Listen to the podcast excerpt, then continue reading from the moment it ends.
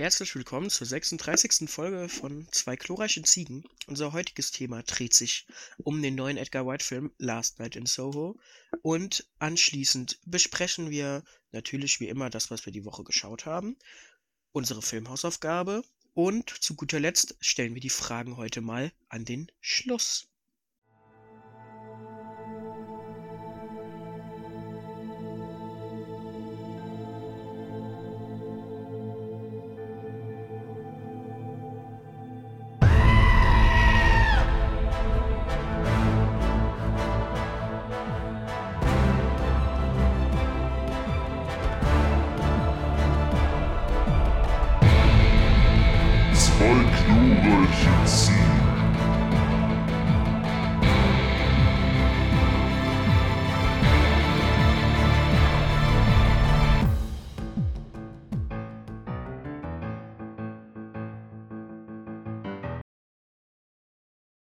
Dann auch herzlich willkommen von meiner Seite zur 36. Folge unseres Filmpodcasts. Wie immer zu Anfang das ganze Promo-Zeug. Unser Podcast läuft auf YouTube und auf Spotify. Äh, da könnt ihr uns hören und folgen und liken und Kommentare schreiben, also bei YouTube. Ähm, bei YouTube in der Videobeschreibung, bei Spotify in der äh, Podcast-Beschreibung findet ihr auch alles Mögliche, was ich euch jetzt erzählen werde, wie Instagram, zwei reiche Ziegen, klein und zusammengeschrieben. Hardcore-Fans können uns auf Letterboxd folgen. Da heißen wir ganz toll und das ist auch, das, das seht ihr da irgendwo hier, Beschreibung unten, oben, rechts, links. Ähm, ja, noch irgendwas? Haben wir noch irgendwas? Nee. Nee, eigentlich nicht, ne? Stellt uns Fragen. Bitte. Und sonst, ich weiß nicht, ähm, vielleicht noch ein klein, klein bisschen Werbung in eigener Sache, weil Jonas und ich haben mit äh, paar anderen fantastischen Menschen in den letzten paar Wochen eine Band gegründet und der könnt ihr auf Instagram folgen. Dort heißen wir official.ipsity. Ipsity geschrieben I-P-I-S-I-T-Y. War das richtig? Das fand Nein. ich richtig, oder? I-T-S-I-P. Ach, ich kann nicht buchstabieren. I-P-S-I-T-Y. Folgt einfach nicht. ähm, ja. Das war's. Wundervoll. Ja, gut. Wir haben heute keine Fragen zum Anfang, weil wir auf keinen Fall irgendwie vercheckt haben, Fragen zu stellen und das jetzt erst gerade eben gemacht haben und hoffen, dass während der Aufnahme noch Fragen reinkommen. Deswegen sind die Fragen, wie schon im Intro gesagt, heute am ganz, ganz, ganz am Ende, dass ihr den ganzen Podcast vorher hören müsst, weil sowas wie Timestamps haben wir ja nicht. haben wir schon. Mist. Ähm, ja. Damit ihr Bescheid wisst, wir fangen jetzt an mit dem Hauptthema. Jonas, leite das Hauptthema ein. Das Hauptthema, wie sich vielleicht schon letzte Woche ein bisschen ange angeteased hat durch unseren Edgar White Podcast, ist Last Night in Soho, der neue Edgar White Film. Fabian hat den schon vor dem letzten Podcast geschaut. Ich habe den jetzt in der Woche hier nachgeschaut. Und ja, ähm, darüber reden wir heute ein bisschen. Und reden dann vielleicht auch noch so ein bisschen, ja, wie geht's mit Edgar White weiter? Danach, was vermuten wir? Ja, Fabian, möchtest du anfangen, vielleicht mal so grob spoilerfrei zu erklären, worum es in Last Night in Soho geht? Also, Last Night in Soho ist der 2021 erschienene Film von Edgar Wright, den ihr auch noch aktuell im Kino sehen könnt, sofern eure Kinos den zeigen. Der ist halt ein bisschen kleiner, der Film. In dem Film geht es um von Thomasin McKenzie gespielten Eloise. Das war kein Deutsch, aber es geht, es geht um Eloise und Eloise äh, wohnt in Britannien auf dem Land und hat ein Stipendium bekommen, mit dem sie nach London gehen kann, um da an der School for Art and Fashion oder so, äh, mhm. da kann sie halt studieren an einer sehr renommierten Modeschule. Und das Besondere an, an Eloise ist, dass äh, wir schon zum Anfang des Films merken, dass äh, sie so bisschen psychische Probleme hat, quasi ihre Mutter auch hin und wieder im Spiegel sieht, weil die irgendwie in der Jugendzeit verstorben ist und sie das nicht wirklich verarbeiten konnte. Ähm, was sie auch so ein bisschen als Outsiderin dastehen lässt, wenn sie bei dieser Modeschule ankommt. Deswegen hält sie nichts von ihrer Wohngemeinschaft und zieht zu einer alten Frau in ein altmodisch aussehendes Zimmer, das quasi aus den 60ern sein könnte. Ah, die 60er. Dieses Jahrzehnt, was Eloise quasi vergöttert und äh, repräsentiert, weil sie die Musik liebt und die Ästhetik etc. Genau. Doch, was Besonderes passiert, wenn Eloise in diesem Zimmer einschläft, was man halt so tut, wenn man nachts schläft, dann ist sie auf einmal im London der 60er Jahre im Körper einer Sandy und diese Sandy versucht in den 60ern in den Clubs von London zu einer Celebra Celebrity-Person zu werden, also berühmt zu werden. Genau. Das ist so der Plot, würde ich sagen. Das Ganze ja. entwickelt sich dann noch so bisschen in die Horrorrichtung, hat sehr viel Mystery, ist hier und da auch ein bisschen verwirrend. Und das ist Last Night in Soho. Jonas. War das verständlich? Das sollte verständlich sein. Ja. Also, wie schon gesagt, eine sehr, sehr große Rolle in dem Film spielen die 60er, was wieder so ein bisschen zeigt, ähm, wo Edgar White herkommt. Also es ist sehr, sehr viel auf diese Ästhetiken gelegt. Der sucht sich ja sehr oft gerne einfach so ein Jahrzehnt aus und dann frisst er sich da popkulturell richtig rein. Also dementsprechend sehr viel Musik aus den 60ern. Also wieder ein sehr starker Soundtrack auch dabei. Generell dann super viel Popkultur aus der Zeit zu sehen im Film, auch viel Mode.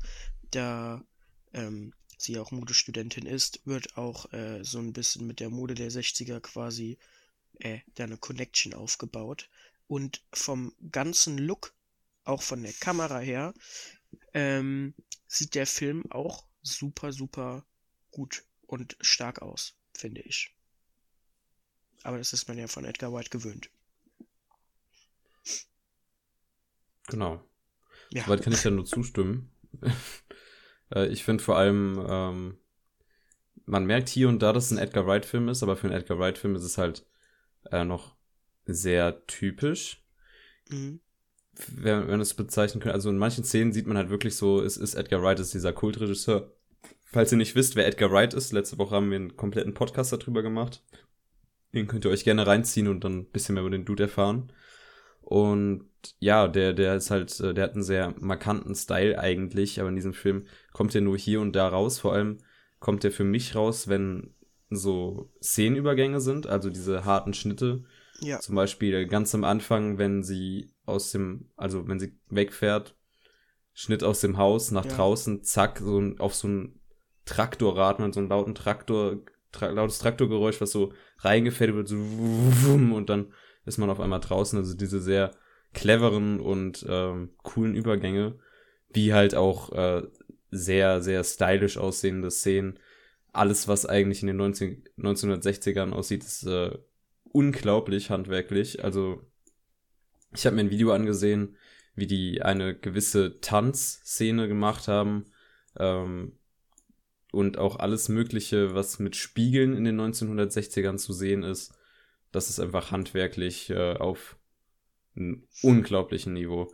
Das sieht man ja. sonst eigentlich nicht im Kino.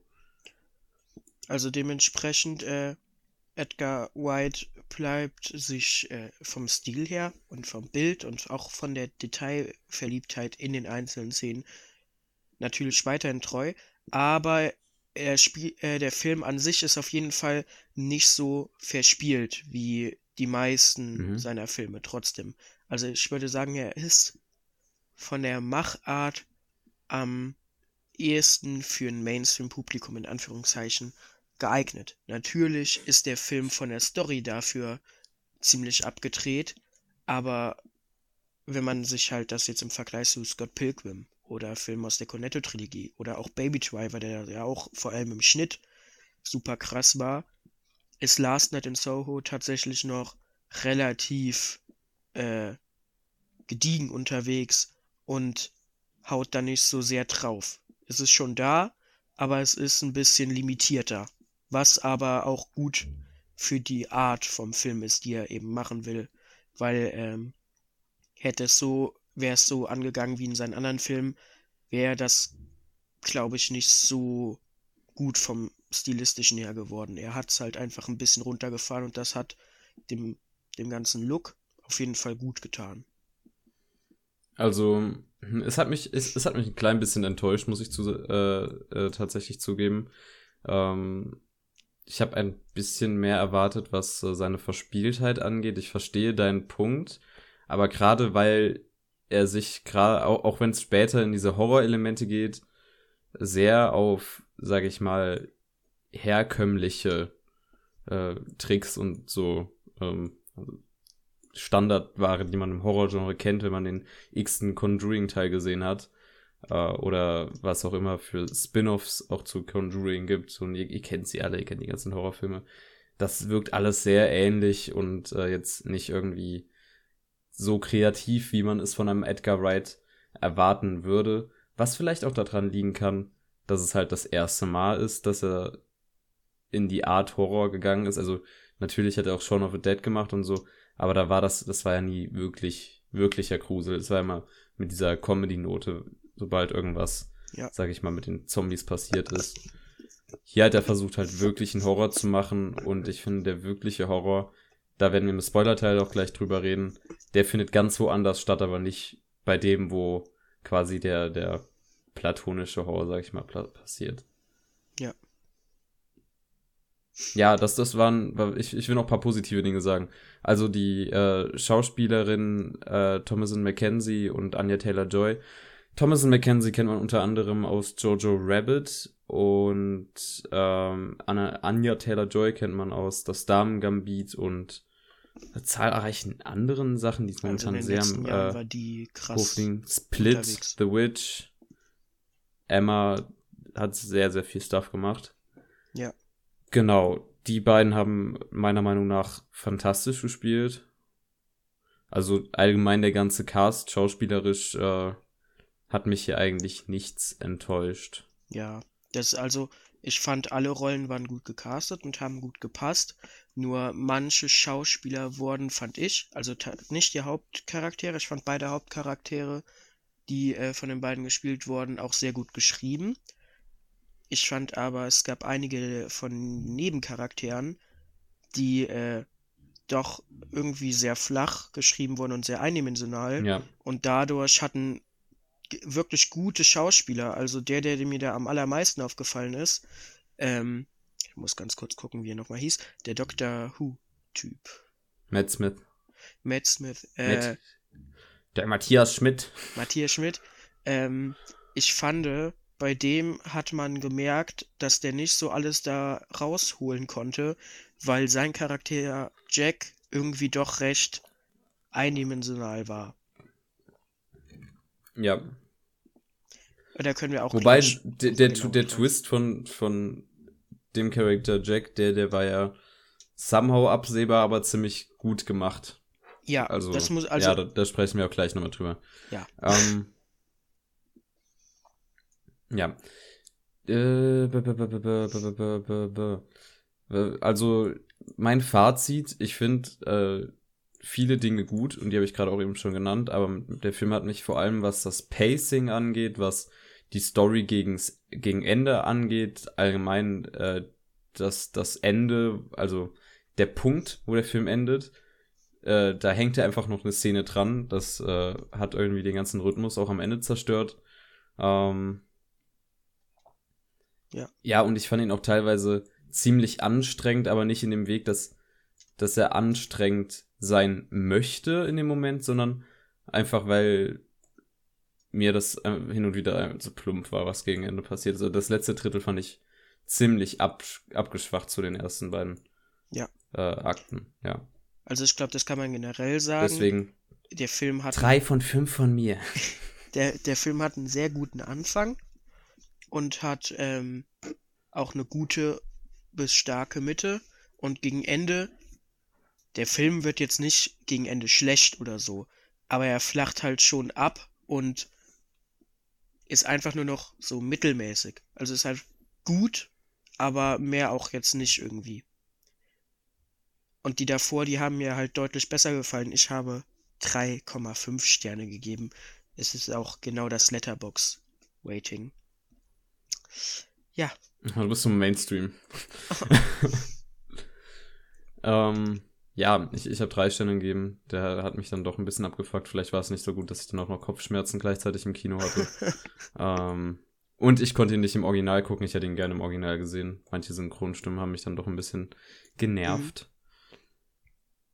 Mhm. Ja, und ähm, Fazit, schaut ihn euch gerne an. Also vor allem, ja. ihr werdet hier Kino sehen, das eher ungewöhnlich ist zu dem, was man sieht. Zudem hat er eine ziemlich starke Message, die da darunter liegt. Und ähm, gerade für die visuellen Werte, auch wenn es nicht so verspielt ist, wie man es von Edgar White erwartet, ist das hier immer noch anspruchsvoller als manch Mainstream-Kino. Also man muss halt auch sehen, in welchen Maßstäben man den Film halt dann betrachtet. Man, also es ist nicht so verspielt, aber halt einfach nur für Edgar White-Verhältnisse. Man findet trotzdem immer noch unfassbar viele Details und super viele kleine Sachen. Also ist es immer noch für alle was da, sage ich mal. Ja, Fabian, gehen wir in den Spoiler-Teil.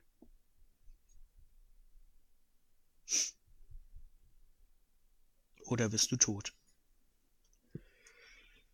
Oder ist mein Internet tot? Äh, ich bin nicht tot. Nein, dein Internet ist nur hin und wieder etwas laggy, aber das ist ja kein Problem. Ich habe bis jetzt alles verstanden. Äh, wir gehen in den Spoiler-Teil. Also Achtung, Spoiler-Alarm. Spoiler jetzt wirklich viel Überleitung. ähm, ja. Alarm, Alarm. Jetzt kommen Spoiler. Nehmt euch in Acht. Yeah. Fertig. Yeah. Ja. Fangen wir an. Ähm. Mm, wollen wir alle, also wollen wir beide jetzt erstmal was sagen, was uns besonders gestört hat und dann was, was uns besonders gefallen hat? Mm. Ich, ich, na, wir gehen erstmal auf das an, was uns besonders gefallen hat. Willst du mal einen Anfang machen? Ich kann gerne den Anfang machen. Also, wie schon gesagt, ich mochte die Charaktere sehr gerne. Vor allem eben die beiden Hauptcharaktere, die ja in den Zeiten, also in den beiden Zeitaltern hin und her geswitcht haben, also Eloise und Sandy, haben mir sehr gut gefallen. Äh, und die war, wurden halt auch beide echt gut gespielt. Äh, ich mochte auch Charaktere wie zum Beispiel John, also den Freund gegen Ende von Eloise oder Eloise. Ähm, aber man muss sagen, ich hatte das Gefühl, so alles unter Eloise und Sandy von den Charakteren wird immer so ein bisschen flacher. Also John war halt die meiste Zeit einfach besorgt, aber ja. und halt super nett. Und das ist ein sehr sympathischer Charakter, weil der ist halt doch sehr dünn. Und Michael Ajao spielt den auch super gut.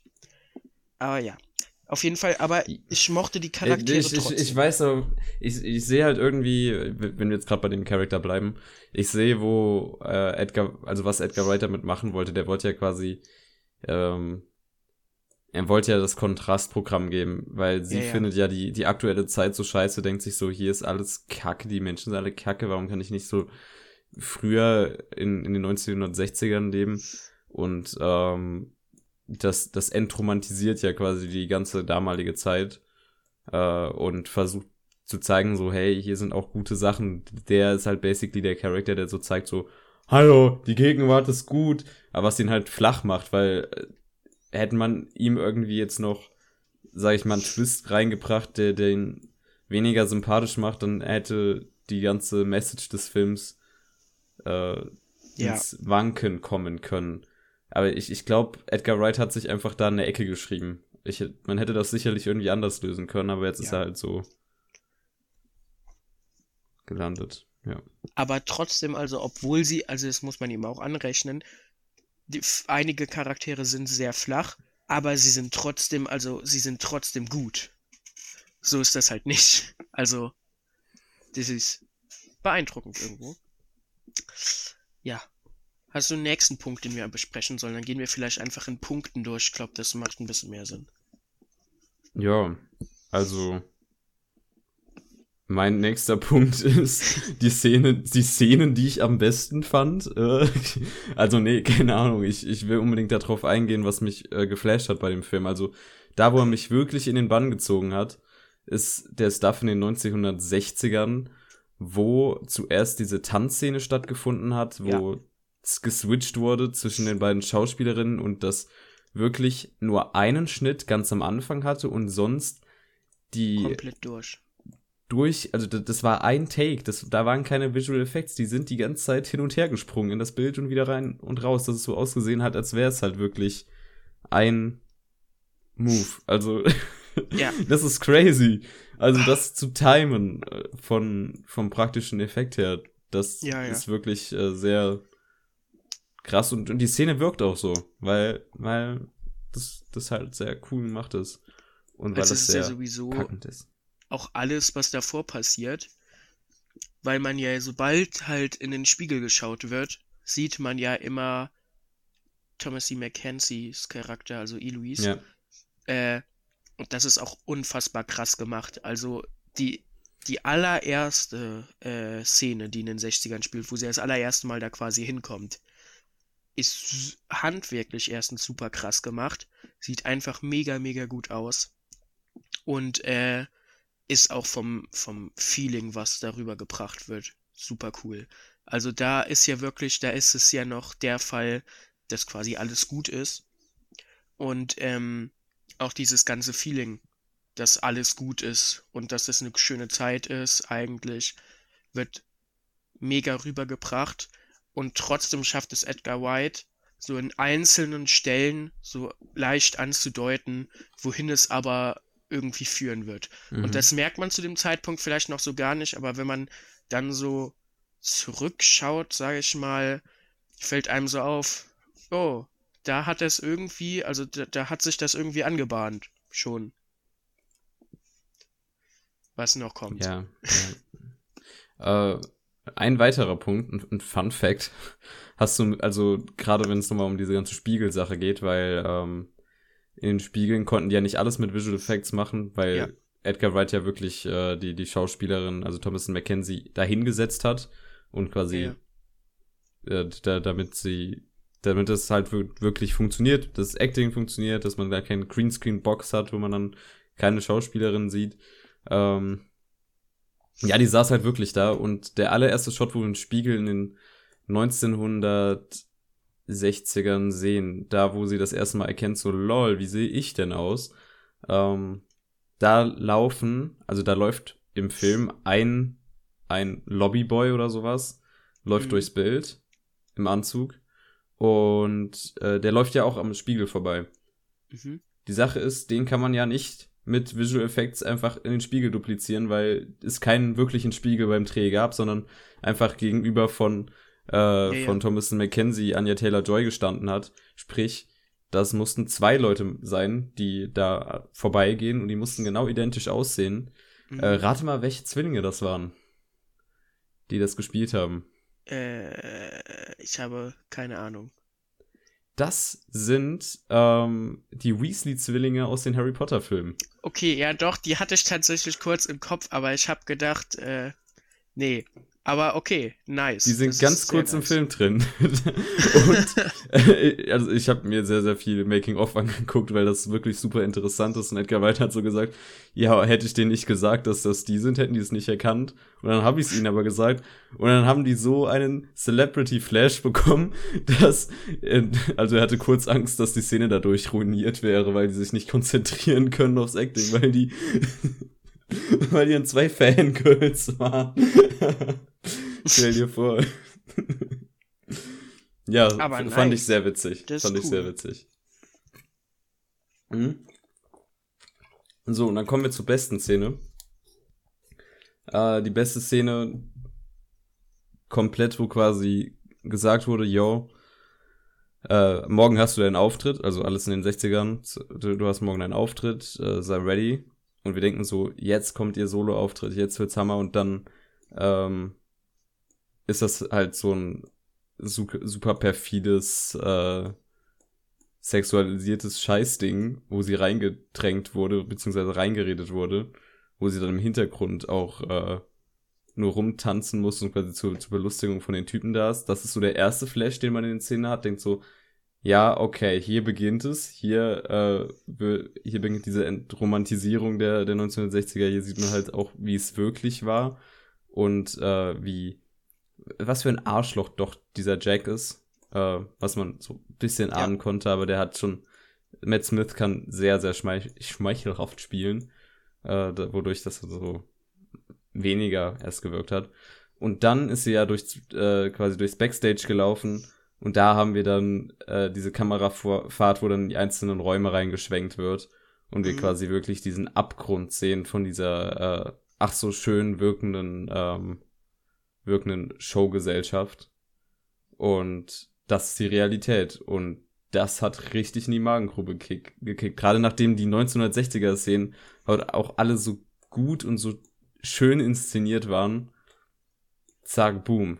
Da hat der Film quasi ja. wirklich äh, seine beste Qualität gezeigt, meiner Meinung nach. Ja. Stimme ich auf jeden Fall zu, ja. Ja, deine, deine, deine guten Sachen, die du noch zu sagen hast. Ich habe äh, ein bisschen was zu sagen noch. Also, wir haben ja schon die ganze Zeit angedeutet, äh, wie krass handwerklich das ist. Und ähm, man muss sagen, Edgar White hat sich ja hier äh, einen Kameramann rangeholt, mit dem er ja noch nicht wirklich zusammengearbeitet hat bis dato. Meine ich jedenfalls. Und zwar mm. ist das. Jeong, Jeong Hon. Hun. Sehe gerade, was er gemacht hat. ja, äh, der Boy ist Koreaner und hat äh, natürlich erstmal in super, super vielen äh, koreanischen Produktionen mitgemacht, die auch echt groß sind, also zum Beispiel Old Boy, Handmaiden oder äh, I'm, in, I'm in Cyborg, but that's okay. also der, der hat ja, aber, ja. Der, der, der, hat, der ist ja Stammkameramann für Dings, für Park Chan-wook, gell? Genau. Ah, Aber hat ich. auch äh, zusätzlich äh, schon zum Beispiel bei S die Kamera gemacht. Zombieland war ja auch schon dabei. Also er kennt sich einerseits äh, mit Action, aber auch mit Horror aus. Und das hat sich sehr, sehr ausgezahlt, dass Edgar White sich den rangeholt hat, weil ist, ist es eine super Kamera. Also tatsächlich, also. Uh, weil. ja, also es ist halt einfach eine ja. mega, mega gute Kameraführung. Ähm, und dann hinzu kommt noch Paul Mashlis, der Cutter, den er halt aber schon seit Scott Pilgrim hat. Ähm, der halt auch, also vor allem wenn man sich halt teilweise die Szenen ansieht, wo die sich äh, beim Tanzen, das ist ja nicht geschnitten, hm. aber Paul Mechlis ist auch am Set dafür verantwortlich, bei so Szenen, die halt getimed werden. Der plant die durch und führt die auch mit Edgar White am Set durch. Hat er auch bei Baby Driver gemacht, bei der äh, Anfangssequenz, gell? Genau. Also der ist für so Sequenzen auch immer mit dabei und plant die durch und führt die mit durch. Ähm, also die Leute, die er hinter der Kamera vereint hat, sehr, sehr gut gemacht. Der Soundtrack ist super, super krass. Dann natürlich das Ganze, was du gesagt hast. Es gibt Szenen, die flächen mega weg. Ähm, die Story, finde ich, fängt eigentlich auch echt cool an. Hm, hier und da hat die dann aber doch ihre Schwächen und gegen Ende ist es dann leider doch nicht so stark. Mhm. Ja, äh, was gibt es noch Positives, was du nicht genannt ja, hast? Ja, ich, ich wollte äh, auf, auf Kamera nochmal eingehen. Ja, also, äh, ich, ich habe auch hier im Best-of gesehen, Herr Young, der, der ist ja, ähm, der ist ja so ein erfahrener Ka Kameramann, dass Edgar Wright gesagt hat, er hat viel Geld für Special Effects dadurch gespart, dass dieser Dude, dieser Kameramann, einfach ja. eine Steadicam fahrt, die er, also, die halt nur körperliche Arbeit eigentlich ist, dass er die zweimal genau gleich machen kann, dass halt dass man das schneiden kann, dass man dann nicht irgendwie mit Special Effects umarbeiten kann, sondern dass der wirklich diese Bewegung genau gleich hinbekommt. Das ja. bekommt, da hat Edgar Wright gesagt, das bekommt sonst kaum jemand hin. Das ist äh, total faszinierend, wie dieser Typ äh, wirklich dieses Handwerk extrem, extrem gut beherrscht und das sieht man auch am Film. Ich finde, äh, der Shot am Ende, der einfach der scheiß letzte Shot vom Film hätte sein sollen, wo ähm, Anja Taylor Joyce Charakter im Feuer sitzt. Ähm, der war auch mit sehr fantastisch. Oder diese, ja. die Shots am Ende, wo, wo auch diese Glastreppe da war, wo es sehr ins Stylische ging. Das, das sah auch alles total fancy und abgefuckt aus. Äh, fand ich gut, fand ich toll. Genau. Äh, was ich auch noch cool fand, was ich noch sagen will, ähm, einmal das, dieses ganze Szenendesign, also ähm, die Kulissen, die benutzt wurden, äh, sehen auch mega, mega nice aus, fand ich. Also vor allem, wenn man dann in den 60ern war, war das super cool. Und ich meine, es ist ja auch wirklich nach echten Standpunkten in London natürlich alles nachempfunden. Und äh, dann auch immer, man sieht ja sehr oft eben halt diesen Kontrast zwischen ähm, den der Gegenwart und dann den Standpunkten, wie die halt in den 60ern ausgesehen haben. Und das Kostüm. Auch, äh, es wird ja auch dadurch, dass sie im Mode studiert, viel auch auf die Klamotten und sowas quasi geachtet. Und das ist auch echt bei manchen Charakteren mega, mega cool. Also vor allem, wenn man dann äh, von Eloise die K Entwicklung anschaut, wie sie sich vom äußerlichen Hauch her weiterentwickelt, ist das äh, mega, mega cool mit anzusehen. Äh, das würde ich ja. auch noch ja, ja, hervorheben. Äh, sonst noch irgendwas Positives? Ähm, nö, lass mal bashen.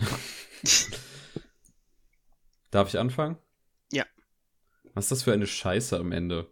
Also, dass sie dieser ultra aufgezwungene Plot-Twist, dass äh, die, der, der, der übrigens von Di Diana Rick letzte äh, gespielte Charakter ever, weil die, die Frau verstorben ist, kennt man auch aus Game of Thrones und aus ganz alten Klassikern. Ähm, die, die spiele ich, glaube ich, auch bei James Bond irgendwann mal mit. Ja. Anyway. Ähm, Gute Schauspielerin auf jeden Fall. Ja, dass da nochmal irgendwie so dieser Twist reingedrückt werden musste, dass am Ende die, diese, diese ganzen Horrorsachen haben total weird und unpassend wack gewirkt. Diese Personen, die einfach ziemlich billig aussahen für, äh, für halt so einen eigentlich ziemlich geil aussehenden Film, diese, diese Geistergestalten, gell? Ähm, mhm. Fand ich, fand ich sau, sau wack, die Geräte. Vor allem, die wurden so overused. Ich meine, für so zwei Szenen, okay, es, es wäre okay gewesen, aber es sind halt am Ende die Viecher, die wirklich äh, die ganze Zeit auf dem Screen sind, wenn es darum geht, oh, Horror. Ähm, das absolut, das, das hast du ja schon angesprochen, dass da keine Konsequenz war, dass einfach das Girl da fast abgestochen hat, so, hm, jetzt ist ja die alte Dame weg und sie wohnt nicht mehr in dem Haus, also geht's ja auch gut. Das hat also, also Leute, wir sehen mal darüber hinweg, nicht wahr? Ähm, die, die war nicht, da ging es halt nicht gut. Ne? Also, ja, da ging es halt nicht gut, ne? Ähm, ähm, ähm, ähm, ja, allgemein alles, was in der Gegenwart passiert ist, fand ich sehr streckenweise ziemlich uninteressant.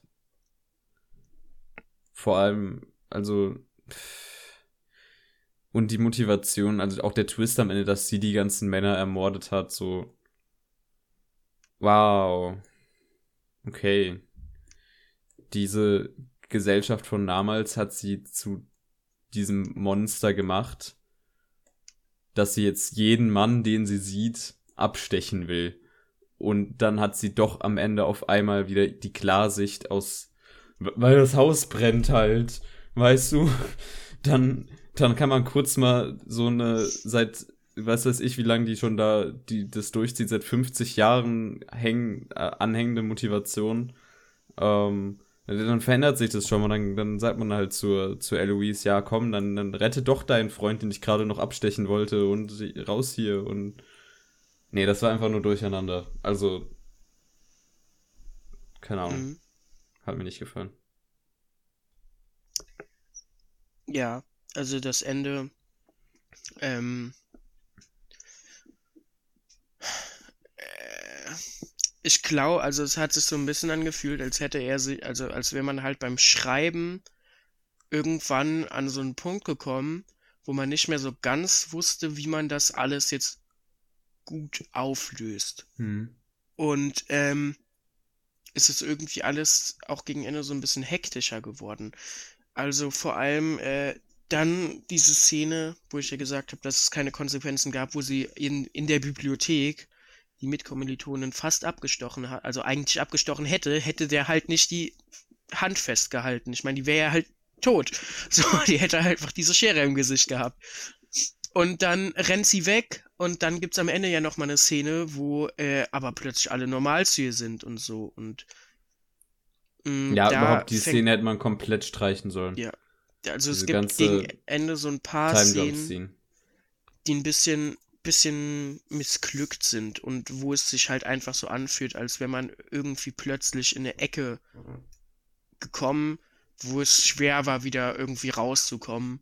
Und dann hat man es da oh, mit Biegen und Brechen irgendwie versucht, nochmal richtig hinzubekommen und ja.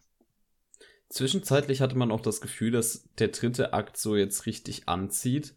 Und auf einmal geht sie dann halt in die Bibliothek und macht so ein, so ein Detective Sache quasi draus.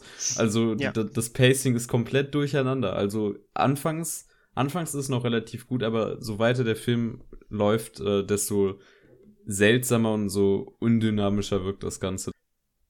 Ich habe auch nicht ganz verstanden, äh, was genau jetzt die wirkliche Rolle von der Mutter war. Also irgendwie hat sich mir die nicht so ganz erschlossen. Also Oder ich, ich, ich glaube irgendwie wollte Edgar Wright halt dadurch, dass er ihr, also Eloise einen psychischen Knacks gibt, weil das ist halt in der Familie, weil die Mutter hat sich ja auch schon äh, umgebracht, weil die auch irgendwie in London mal war und so. Ja. Ähm, also einfach das quasi diese, diese psychische Labilität ja. Ähm, dass, die, dass die vorhanden ist, dass das halt überhaupt dieses Time-Traveling dadurch entstehen kann. Ja, ich glaube, mehr, mehr war das nicht. ja, es, ich fand den, also irgendwie nur so ein bisschen, weiß ich nicht. Aber okay. Ja, okay. es war immer nicht so clever. Also, es war eher ein bisschen weird. Es war halt so Zweck. Ja. Zwecksmaßen. Und das ist so ein bisschen das Problem am ganzen Film. Äh, der Film hat oft einfach Dinge, wo es sich so anfühlt, als ist das mehr irgendwie einfach. Das ist jetzt da, weil's, weil wir es brauchen. Und nicht ja. so, weil es jetzt wirklich äh, irgendwie clever da eingesetzt wurde, sondern einfach nur, ja, es macht halt Sinn, ne? Ja, ja. Der Film wurde ja zusammengeschrieben mit ähm, Christy Wilson Cairns, die man von 1917 kennt. Mhm. Und die jetzt das, das, äh, den, den Taika Waititi Star Wars Film mitschreiben wird. Und sonst kaum was gemacht hat eigentlich. Und die hat ihn halt zusammen mit Edgar Wright geschrieben vielleicht nicht die große Erfahrung. I don't know. Ich, ich kann mir vorstellen, dass Edgar Wright halt vor allem diese Idee von den 1960ern und quasi, dass das geflippt wird mit Zeitreise etc. und halt äh, Horrorelementen, dass er das halt haben wollte, aber das ja. halt nicht irgendwie ins Skript logisch reingepresst bekommen hat. Ja, ich, also man merkt auf jeden Fall, dass sie bei 1917 mitgespielt hat an diesen ganzen Plansequenzen. Oh ja, Plansequenzen sind gut ausgeschrieben, auch die ganzen Details da drin und so. Genau, ähm, und ich meine, das kann Edgar White auch gut. Ich glaube, das Problem, äh, Edgar White braucht vielleicht einfach beim Schreiben immer eine Person, die ihn so ein bisschen dazu bringt, dass er nicht so ganz äh, da in manche Sachen rein driftet und ihn so ein bisschen zügelt, dass er sich auch andere Sachen offen hält. Und die Sache ist halt die, bei einem Film wie Scott Pilgrim oder auch vor allem Cornetto-Trilogie-Film, äh, ist das ja im größten Teil doch recht egal, weil die Filme, die sind ja so absurd, äh, da denkt sich jetzt niemand, boah, aber da ist ein Plotloch, weil so, hm. äh, der Film, da achtet man halt auf sowas nicht unbedingt, würde ich einfach mal sagen. Ja, weil, weil das, Stra also diese ganze Verspieltheit und diese Detailgenauigkeit und der, der Humor und die Comedy, die überstrahlen halt, äh, dass das Ganze halt gar nicht so ernst genommen genau. werden möchte. Außerdem hat er ja auch die ganze Cornetto-Trilogie zusammen mit Simon Peck geschrieben, der ähm, vor allem, glaube ich, auch den Humor beigesteuert hat. Ich meine, die sind beide ein ziemlich cleveres Duo, was man in den drei Filmen ja. sieht. Ähm, Baby Driver hat er alleine geschrieben. Äh, der war strukturell besser, aber der, da hat man auch schon gesehen, dass es, dass er, was das Pacing beim Schreiben angeht, vielleicht nicht so ganz das Gefühl hat. Der Film hat halt gefühlt einen vierten Akt. Baby ja. Driver. Wobei es halt da weniger stört, weil, der, weil jeder Akt halt ziemlich gut ist und äh, ja. du gerne weiterschaust. Aber das Pacing war schon ein bisschen schwierig. Genau. Ähm, und ich glaube, das Problem jetzt hier war einfach, so ein Film wie Last Night in Soho braucht aber so se sein, seine Festigkeit und seine Sinnhaftigkeit, damit er gut wirkt. Und gegen Ende hat sich halt dann so offenbart, dass da, glaube ich, im Vorhinein so ein paar Fehler gemacht wurden, dass das Ende dadurch nicht so gut funktioniert. Und ich glaube, das Problem ist dann, wenn du da jemanden hast, die wenig Erfahrung bisher hat, wird die dich als sehr renommierten Regisseur und auch Drehbuchautor, ich meine, Edgar White ist ja auch als Drehbuchautor sehr gefragt, ähm, nicht wirklich zügeln. Und äh, ja. das ist, glaube ich, einfach dann hier passiert.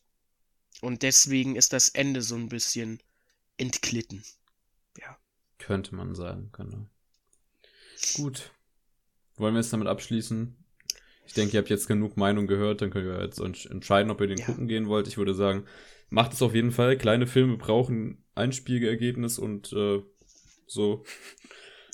Ja, also zu, zuletzt vielleicht auch einfach nochmal, wir haben jetzt also halbwegs negativ darüber gesprochen, aber man muss trotzdem sich bewusst sein, wir respektieren Edgar White super krass in seiner Arbeit, aber wir haben halt auch relativ hohe Ansprüche, würde ich mal sagen, einfach an die Filme von ihm. Und dementsprechend gehen wir eventuell auch ein bisschen härter mit so einem Film dann ins Gericht. Mhm. Aber Komm in den Podcast, nicht, Edgar. aber nichtsdestotrotz, das ist immer noch ein sehr, sehr guter Film und es ist auch immer noch einer, einer der klügsten und intelligentesten Horrorfilme, die ich so in letzter Zeit gesehen habe. Ähm, der auch super viel Spaß macht. Also ich meine, Fabian hat ja auch, äh, also du hast ja auch viele Szenen gehabt, die du mega, mega cool fandest. Ähm, ja, alles mit Musik, hallo, auch ähm, ja. nicht auf Musik geschnitten und so Spielereien halt, das ist halt, hast du sonst nicht, hast du sonst nicht. Und dementsprechend und, ähm, ja. bleibt es trotzdem eine Riesenempfehlung, so. Ja. ja. Auch gerade der Soundtrack, wo, wobei ich den echt cool fand gegen Ende, diesen, diese horrormäßigen Soundtrack, dieses dim, dim, dim, dim, dim. Ja. Genau. Ähm, was denkst du, wo Edgar Wright jetzt in der Zukunft hingeht? Hat er schon angekündigt, was er danach macht? Ähm, ich habe nichts jetzt irgendwie gesehen, wo er was angekündigt hat. Ich kann aber noch mal kurz die Google-Suchmaschine anwerfen, ähm, ob da was angekündigt ist. Aber was ich in den letzten Tagen auf Instagram bei ihm gesehen habe, der Gute hat äh, anscheinend ein Dinner gehabt, also quasi wegen dem Film wurde er auf ein Dinner eingeladen, mhm. äh, was da organisiert wurde. Und da waren recht viele Leute, mit denen er halt äh, befreundet ist und so weiter. Ähm, da war auch Simon Peck vor Ort. Und oh. ähm, es hat sich so ein bisschen angefühlt, dass ähm, es eventuell wieder mit Simon Peck in eine Richtung gehen könnte, dass er dort äh, vielleicht was macht. Ja, da habe ich sehr Bock drauf tatsächlich. Also, also wirklich. ich glaube, also Simon Peck wirkt auch, als hätte er nochmal richtig Bock und ich kann mir auch vorstellen, dass Nick Forst nicht Nein sagen würde, wenn die beiden nochmal so sagen würden, jo, will, hast du nochmal Bock, irgendwie einen Film zu machen? Ja, also, ähm, ja ich will hier jetzt nicht irgendwie was versprechen, aber äh, ich kann es mir auch einfach sehr gut vorstellen, dass da beide richtig Bock drauf haben. Yes. Ja. ich bin hier gerade ein bisschen in der Wikipedia am Durchfliegen und zu gucken, was hier kommt. Ähm, Achso, und der ja, hat- dann hat Edgar White noch die Doku übrigens über die Spark Brothers rausgebracht, die auch echt gut sein soll. ja, habe ich noch nicht gesehen. Also Ich der hat nicht, äh, gibt. letzten Februar hat er bei Paramount Pictures für, glaube ich, eine Stephen King oder Adaption unterschrieben. Mhm. Ähm, Reimagine Story. Wobei ich dann halt nicht weiß, ob der dann nur schreibt oder ob der auch Regie führt. Also wir sind mal, wir sind mal gespannt, was passieren wird. Genau. Ja. Gut, äh, gehen wir in die nächste Rubrik. In unsere Was haben wir gesehen? Äh, Rubrik des Podcasts. Ja. Okay. Hast du denn außer äh, der Filmhausaufgabe diese Woche was geschaut? Serien tatsächlich, Filme nicht. Dann hau die Ich- doch mal raus.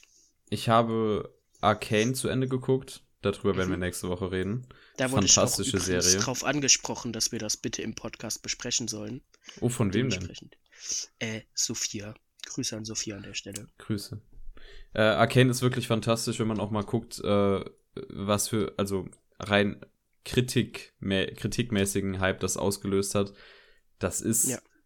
auf IMDb gestartet mit 9,2 und dann noch hochgeklettert, teilweise auf 9,4. Es ist- Jetzt hat es eingependelt auf 9,3. Äh, das ist auf demselben Niveau, also es ist Top 10, glaube ich, unter den bestbewertetsten Serien. Äh, das musst du erstmal hinkriegen mit einer neuen Serie. Also Arcane ist wirklich fantastisch. Ähm, reden wir nächste Woche sehr ausführlich drüber. Ich bin geflasht und habe sehr viel Spaß damit. Ich Ja. habe die ersten paar, ersten 20 Minuten, 30 Minuten von der neuen Beatles-Doku geguckt, die von Peter Jackson gemacht wurde. Der hat ja altes Material aus den Ende der 60er von denen, das, das da aufgenommen wurde für, glaube ich, einen TV-Film oder so, hat er komplett restauriert. Das sieht aus wie moderner Film jetzt, digital gedreht.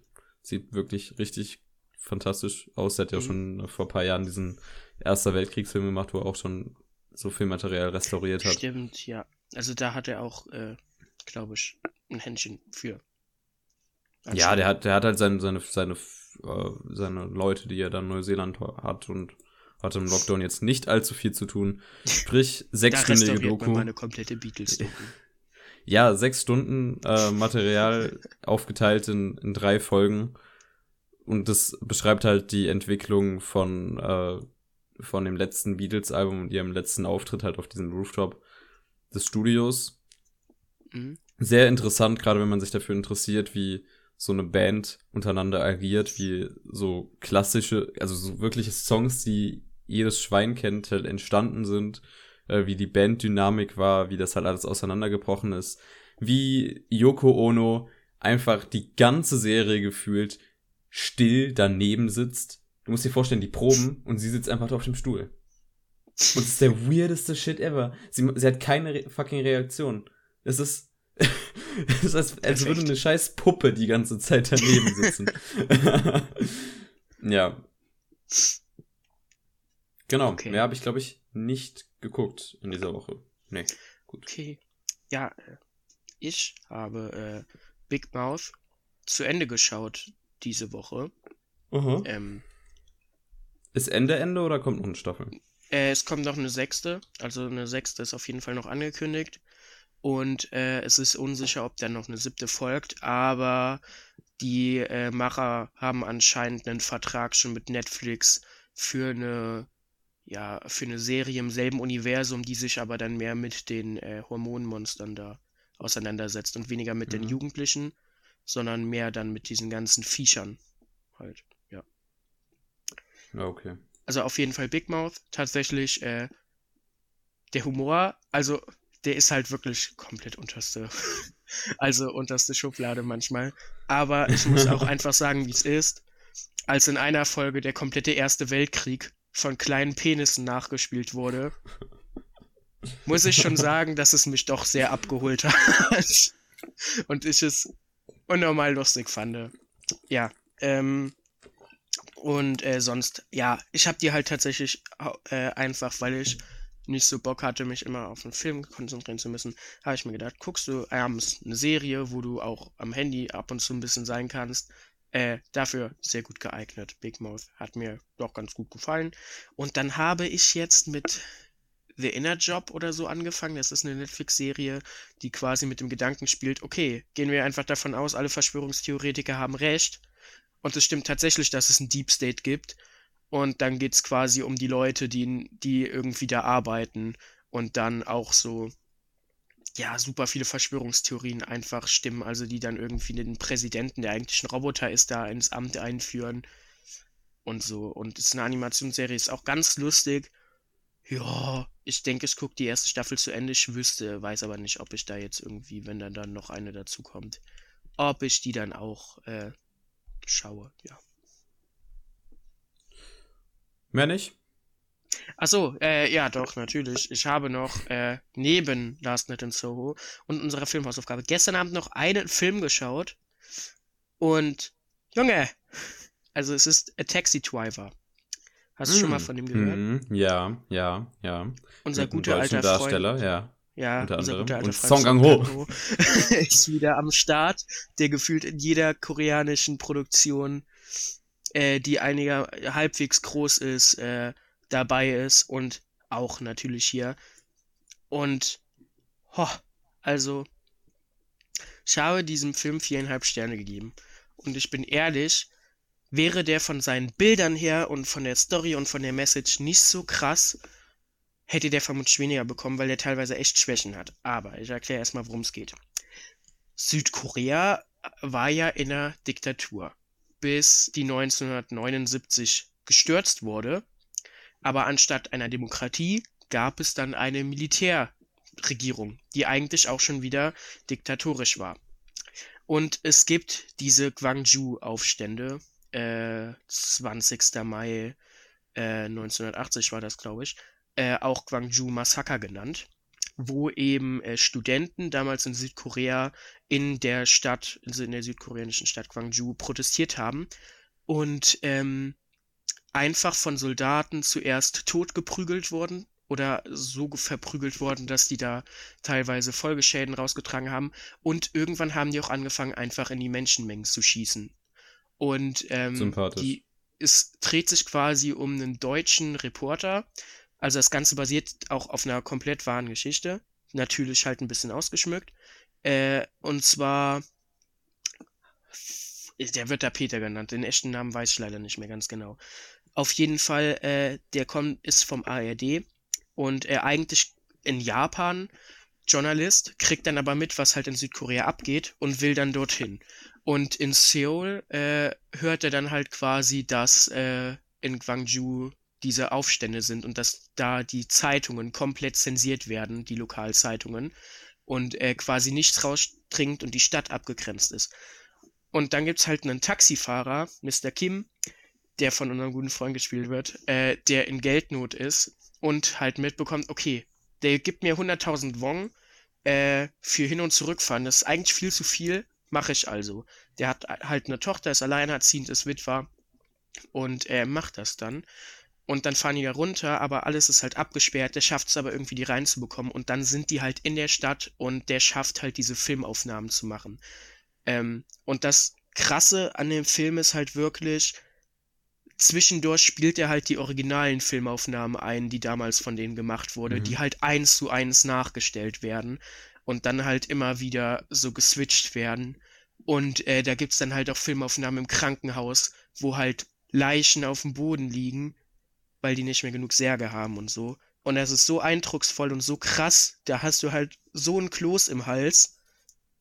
Und es ist ein sehr, sehr bedrückender und krasser Film, der gar nicht so wirkt, wenn du halt davon hörst und auch das äh, Cover vom Film siehst. Und es ist halt krass, der Film fängt mit einem koreanischen Popsong aus den 80ern an, der super gut gelaunt ist und endet einfach nur mit einer absoluten Bedrücktheit auf einen. Ja. Also Taxi Driver ist eine Riesenempfehlung. Äh, ja, gut. Werde ich mir angucken. Schröck schwärmt auch immer von dem Film. So. Genau. Dann in unsere finale Kategorie, nicht wahr? Nicht wahr? Nicht wahr? Und nicht final, aber ach, scheiße, wir haben ja. Ja. Ja, was laber ich hier? Ich häng kurz. Ah, Kopf wieder an. So, wir gehen jetzt über in unsere Filmhausaufgabe von letzter Woche und zwar diese heißt Beautiful Boy und stammt aus dem Jahre 2018. Regie hat Felix van Gröringen geführt. Den kennt man unter anderem von The Broken Circle Breakdown oder Misfortunates. Sagt mir jetzt eigentlich nichts, aber vielleicht kennt das ja irgendjemand da draußen. Ich nicht. Und ja, worum geht es? Ähm, es geht um den. Es ist, also im Kern des ganzen Films ist eine Vater-Sohn-Beziehung. Es geht um den von David, äh, von Steve Carell gespielten David und seinen Sohn äh, von Timothy Chalamet gespielten Nick. Und ja, es wird in einem, sag ich mal, Anfang, also die erste Hälfte sehr sehr durcheinander geworfenen Timeline und später also mehr linear erzählt, wie äh, Nick versucht, von seiner Drogensucht wegzukommen und das sehr intim und ähm, was das halt mit dieser Beziehung, also eigentlich ziemlich, ziemlich guten äh, Vater-Sohn-Beziehung macht, weil äh, der, der Vater war auch alleinerziehend, zeitlang, bis er eine neue Frau gefunden hat, auch mit den Kindern bekommen hat. Und das ist absolut nicht das Problem des Ganzen, sondern äh, das lief eigentlich alles ziemlich gut, bis halt ähm, Nick mit den Drogen geliebäugelt hat und alles mögliche ausprobiert ist und auf Crystal Meth hängen geblieben ist und halt nicht davon wegkommt. Genau. Jonas. Ähm, ich finde den Film auf jeden Fall äh, recht gut und auch recht eindrucksvoll und vor allem sehr gut geschauspielert von Steve Carell und Timothée Chalamet, ähm, die äh, auch, finde ich, gut harmonieren. Ähm, ich fand nur, der Film hat teilweise zu sehr Dinge so verworfen oder, oder so durcheinander geworfen. Ich weiß, das soll auch teilweise, also ich gehe mal davon aus, das soll teilweise halt so wirken. Ähm, ah ja, es fand ich teilweise ein bisschen zu sehr verwirrend, aber Fandst du äh, anstrengend? ja, ich fand es ein Okay. bisschen anstrengend mit der Zeit. Halt, dass der Film keinen festen Ankerpunkt irgendwie hatte. Aber ähm, nichtsdestotrotz erstmal eine sehr wichtige Message. Äh, und ich glaube, der Film stützt sich halt auch deutlich mehr auf seine Schauspieler und die Charaktere, die er porträtiert. Und das funktioniert ja auch echt gut. Ja, also ich empfehle den Film wirklich jedem. Das ist äh, hier ein Anti-Drogenfest, könnte man meinen. Ja. Man sieht halt äh, die, die positiven wie auch negativen Seiten. Der Film schreit dich nicht die ganze Zeit an, so Drogen sind scheiße, Drogen sind scheiße. Es ist mehr so, äh, ja, Drogen können cool sein, aber guck, was passiert, wenn du wirklich abhängig davon bist und wie sehr dir das Leben zerficken kann. Ähm, Gerade weil es scheinbar auf einem echten Fall basiert. Am Ende wird Ja. das ja quasi gesagt. Ähm, und es ist auch nicht so, es ist kein, kein Film, der auf einen Happy End zusteuert. Der zeigt halt wirklich so diese drastisch kalte Seite von dem ganzen Ding. Also, wir werden gleich im Spoiler-Part, glaube ich, besser darüber reden können. Ja. Äh, ich empfehle ihm aber auf jeden Fall und ich finde, äh, die, die Kameraarbeit ist hier sehr, sehr äh, stark gewesen. Meiner Meinung nach. Kamera hat Mhm. wer gemacht? Ruben Impens. Ruben Impens kennt man von Raw oder Titan. Das sagt vielleicht vielen nichts. Allerdings sind äh, das beides äh, Filme von der Regisseurin Julia Ductagrano, keine Ahnung, wie das ausgesprochen wird. Wie auch immer, Titan ist der absolute Festival-Hit gewesen dieses Jahr und das sind sehr absurde und vor allem Ja. äh, scheinbar kameramäßig sehr, sehr gute Filme und äh, das kann man ja hier nicht äh, widerlegen, sage ich mal. Ja. Vor allem um die Mitte rum, als da so ein paar Szenen im Garten gespielt haben, da sah das halt wirklich fantastisch auch aus, wie das da mit dem Licht gespielt wurde. Weißt du, welche Szene ich meine? Ja, Ja. Ja, doch. ja, ähm, Guter Film. ja, schauspielerisch halt auch nichts auszusetzen, oder? Ne, also schauspielerisch finde ich Steve Carell äh, mega, mega gut und auch mal irgendwie entspannt in so einer Rolle zu sehen. Ja, in was Äh, Ernstem, also nicht Er immer ist, also ich The meine, Office. er ist ja super, super krass da drin, äh, halt komödiantische Rollen zu spielen. Aber ähm, der liefert gut ab. Der Liefert echt gut ab. Möchtest du noch was sagen, bevor wir in den Spoiler-Part gehen? Mm, nee, ich glaube, ich würde spoilern. Du wirkst nicht so, als würdest du gerne reden wollen über den Film. Doch. Anyways. Äh, Ich- doch. Äh, Spoiler-Part, jetzt. Spoiler-Part. Wenn ihr nicht Ja. gespoilert werden wollt. So, ja. Ich Hau raus. mochte an dem Film sehr gerne, dass, äh, obwohl er doch teilweise ein bisschen unübersichtlich irgendwie gewirkt hat und auch dadurch ein bisschen anstrengend war, ich fand zwischendurch cool, wie der wirklich dieses Auf und Ab sehr gut porträtiert hat, äh, was du halt hast, wenn du äh, ja quasi mal so hart drogenabhängig bist. Ähm, Wir beide sprechen ihr- aus Erfahrung. genau. Nee, aber äh, es also ich meine, er hat ja immer wieder diese Phasen, wo es ihm plötzlich gut geht. Er geht ja dann aufs College, verliebt sich, ist dann mit seiner Freundin zusammen und dann plötzlich, zack, durch eine Sache ist er wieder in dem Loch. Und dann geht es ihm aber plötzlich wieder besser, er ist wieder in Therapie, die schlägt an, er ist mal bei seiner Mutter am Wohnen, das funktioniert besser, er hat einen Mentor, der ihm hilft, er spricht vor anderen Drogenabhängigen und sagt, wie stolz er darauf ist, dass er jetzt so und so lange schon nicht mehr abhängig ist. Zack, er geht einmal abends feiern mit einer Freundin von damals und beide wieder komplett in einem Loch. Und ja, äh, es ist sehr eindrucksvoll eben auch geschil geschildert, wie dieser Vater, der eigentlich nur von dem auch benutzt wird, also ihm wird ja Geld geklaut, er wird andauernd angelogen. Sein Sohn, Junge, der ist eigentlich echt kein guter Sohn in manchen Momenten und trotzdem setzt er seine komplette Hoffnung rein. Und so er im letzten, also in den letzten Szenen, sagt er ja einmal, nee, Mann, ich, ich helfe dir nicht mehr. Und dann hilft er ihm aber trotzdem, weil er es quasi nicht übers Herz bringen kann. Und ich fand die eindrucksvollste Szene in die Richtung war die, wo er aus dieser Einrichtung geflohen ist oder äh, weggelaufen ist, ähm, dieser Entzugsklinik.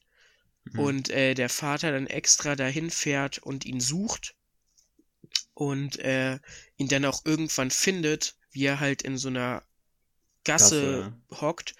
Und dann sitzen beide im Auto, er ist klatschnass, er ist gar nicht bei Sinn und der kotzt ihm halt auch noch einfach komplett ins Auto, auch noch auf ihn drauf.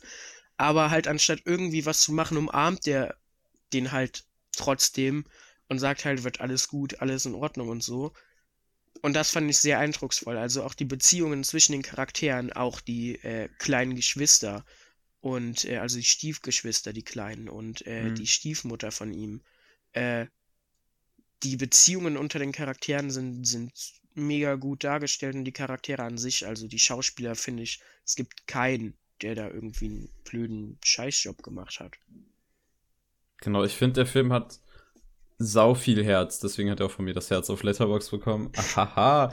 Ähm, Nee, ich finde es gerade so faszinierend zu sehen, wie ein Vater, der halt wirklich, wirklich, wirklich versucht hat, alles zu tun, um eine tolle Beziehung zu seinem Sohn zu haben. Das merkt man über den Film. Man sieht Rückblenden in die Kindheit, wo man auch sagen muss, das Casting ist ja mal insane. Alle Kids, die da für die verschiedenen Altersstufen gecastet wurden, sehen sich halt so ähnlich und auch Ja. halt Timothy Chalamet, das ist unglaublich. ähm, auch gerade, dass äh, man sieht, dass wenn er gerade keine, also gerade nicht in der Abhängigkeit ist von der Droge, dass Nick so ein lieber Dude eigentlich ist. ja, Aber sobald man dann wirklich diese ganzen Arschloch-Szenen passieren, wenn er halt wieder mit der Droge zu tun hat. Man sieht, wie das diesen Menschen verändert und wie sehr das dieser Be Be Beziehung schadet und dass er eigentlich kein, also du hast eben gesagt, der ist eigentlich kein guter Sohn, der ist aber halt in den Szenen ein Arschlochsohn, wo er halt auch wieder mit der fucking Droge zu tun hat. ja, Mm, gut zu sehen ist auch, dass diese Beziehung, du hast es eben auch angesprochen, zu der Stiefmutter und der ihren, also den, den neuen Kids, mit denen er ja nur halb verwandt ist, dass das nicht ist wie in jedem scheiß Klischeefilm, dass sie keinen Bock auf ihn hat, weil es nicht ihr Sohn ist, dass sie ihre Kinder beschützen will, dass da Stress in der Familie entsteht, weil halt noch irgendwo anders eine Mutter existiert. Nein, die sind alle so super liebevoll zueinander, wollen sich gegenseitig helfen. Ähm, die Stiefmutter hat auch eine sehr, also die hat komplett diese Mutterrolle übernommen. Es, es wirkt quasi, als, als wäre sie eigentlich seine Mutter, aber ähm, auch, auch wenn der Vater viel closer ist, ich, ich meine halt einfach, dass diese, dieses Klischee da nicht bedient wurde. Das war immer sehr angenehm, weil am Anfang ich mir dachte, so, okay, geht das jetzt wieder in die Richtung?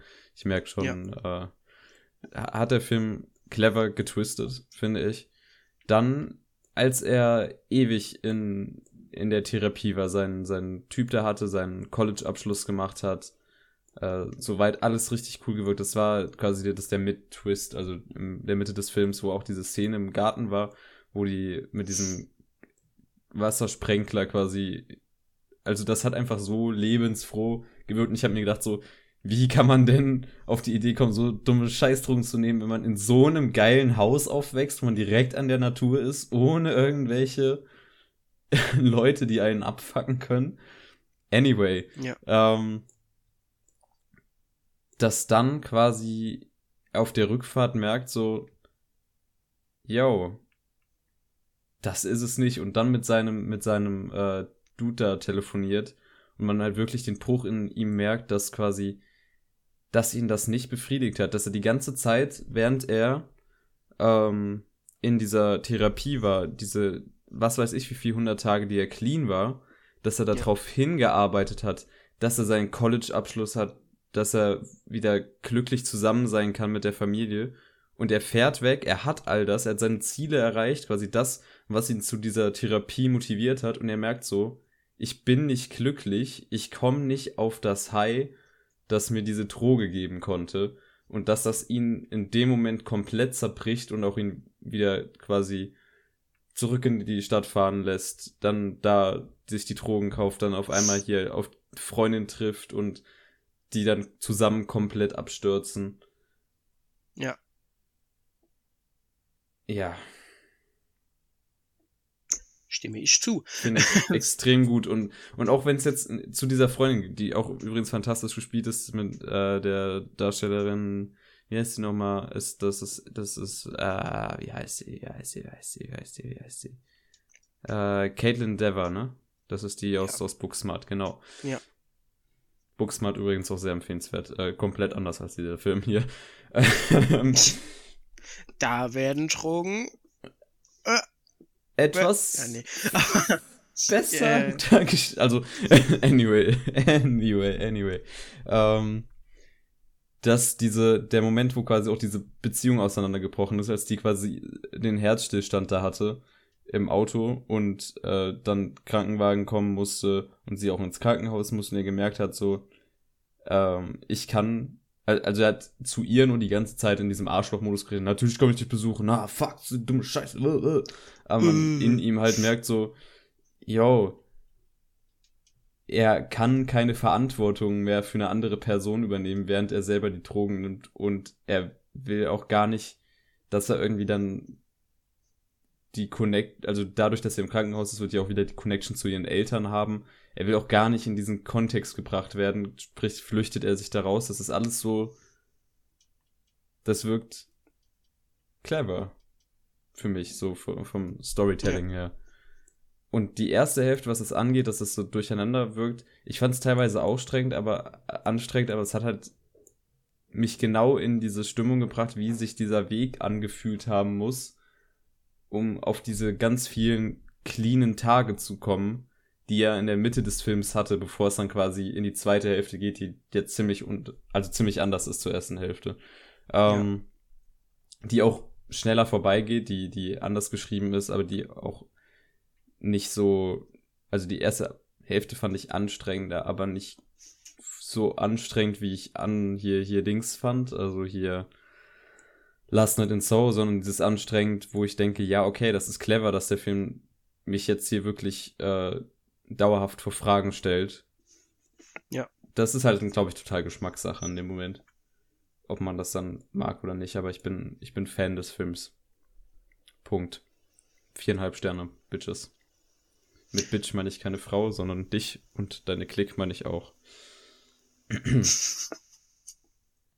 Wundervolle äh, Hommage. TJB Spoiler. ja, auf jeden Fall, ich habe dreieinhalb Sterne gegeben. Ja, auf jeden Fall zu empfehlen. Kann man sich auf Amazon Prime reinziehen. Bevor wir dann, glaube ich, auch zu den Fragen gehen, würde ich vielleicht kurz die Frage zuerst klären. Was gucken wir denn für nächste Woche? Für nächste Woche. Ähm, wir sind wieder auf Netflix unterwegs. Bei Netflix, gell? So. Mhm. Gucke ich mal, was mir hier vorgeschlagen wird. Also, ähm, es gibt einen neuen Netflix-Film, der sehr aggressiv jetzt momentan wieder beworben wird, wo ich mir relativ sicher bin, dass ich gar nicht mal so viel Bock drauf habe, aber Wet Notice oder Notice. Oder mm -mm. So. Den gucken wir nicht.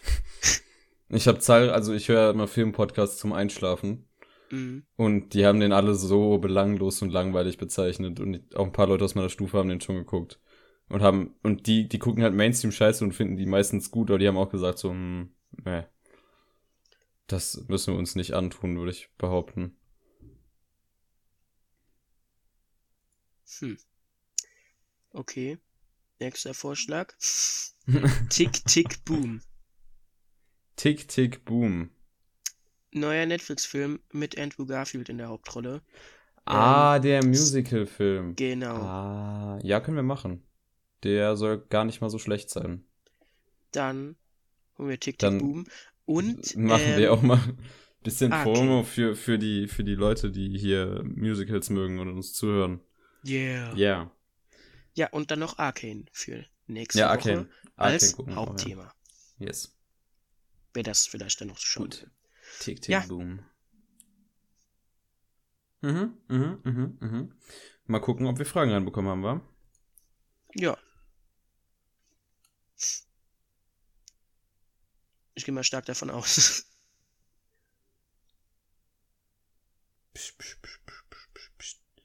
Ja, wir haben, wir haben Filme hier. Wir haben, komm, wir Filme haben, komm, haben, komm, Filme haben, hier, hier, hallo, okay, soll ich vorlesen?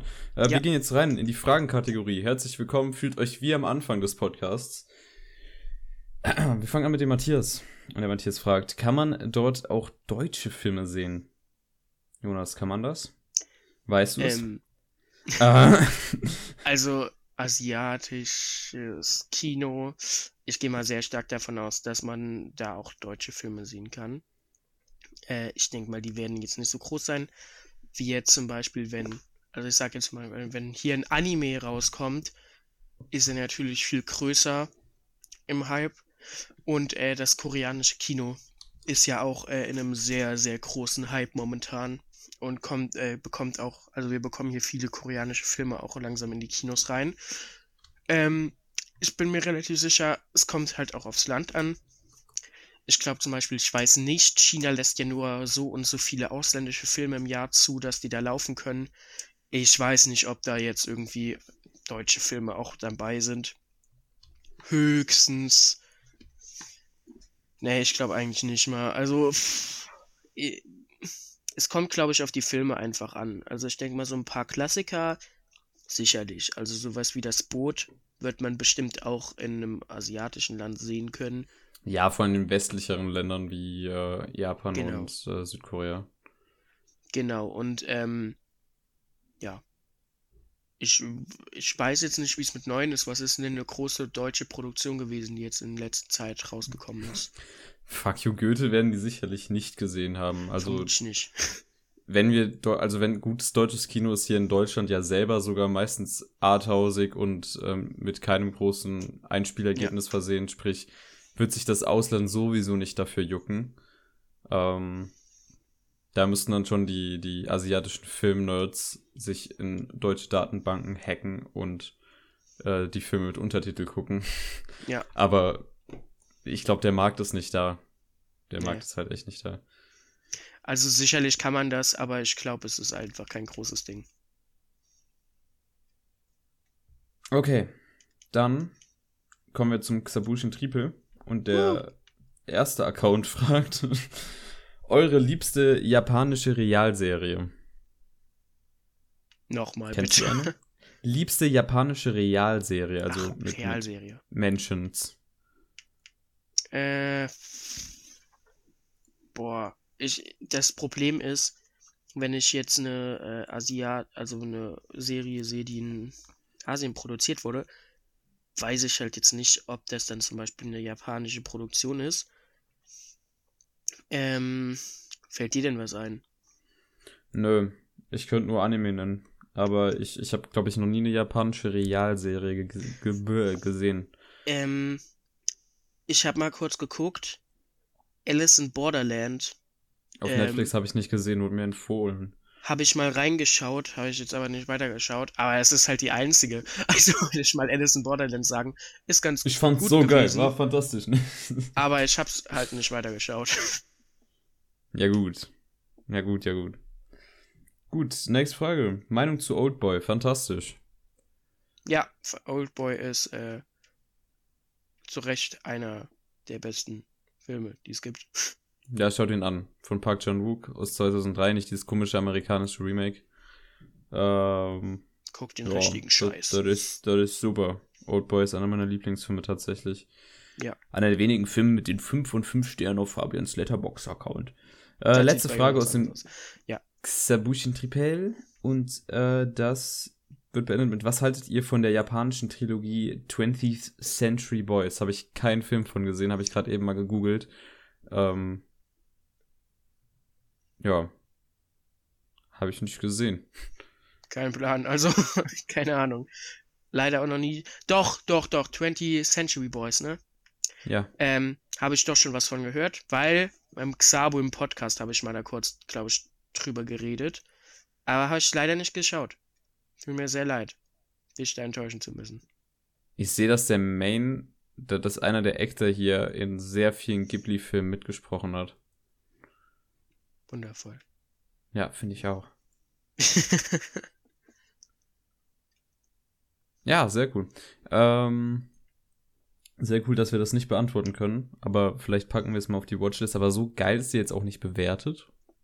Also mal gucken, wo sich das einreiht bei meinen 500 Filmen auf der Watchlist. Und die letzte Frage ist von Julia. Parasite? Fragezeichen. ja, Ja, Parasite, Punkt. Schaut ihn euch an. So viele Leute haben den immer noch nicht gesehen. Der ist fantastisch. Der ist immer noch auf Amazon Prime. Die haben Film eingekauft, glaube ich. sehr, sehr krass, ja. Ja, mit einer der besten Filme der letzten Jahre. Absolut zu Recht den Oscar für den besten Film gewonnen und für beste Regie und äh, was auch immer der noch gewonnen hat. Der, der hat viel gewonnen. Ähm, schaut ihn euch an. Immer noch auf Amazon Prime. Große Ja. Empfehlung. Das war's mit den Fragen.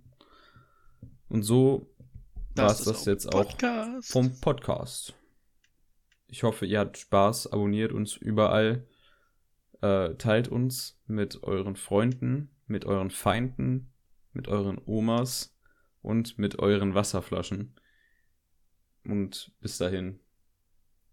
Tschüss. Au revoir.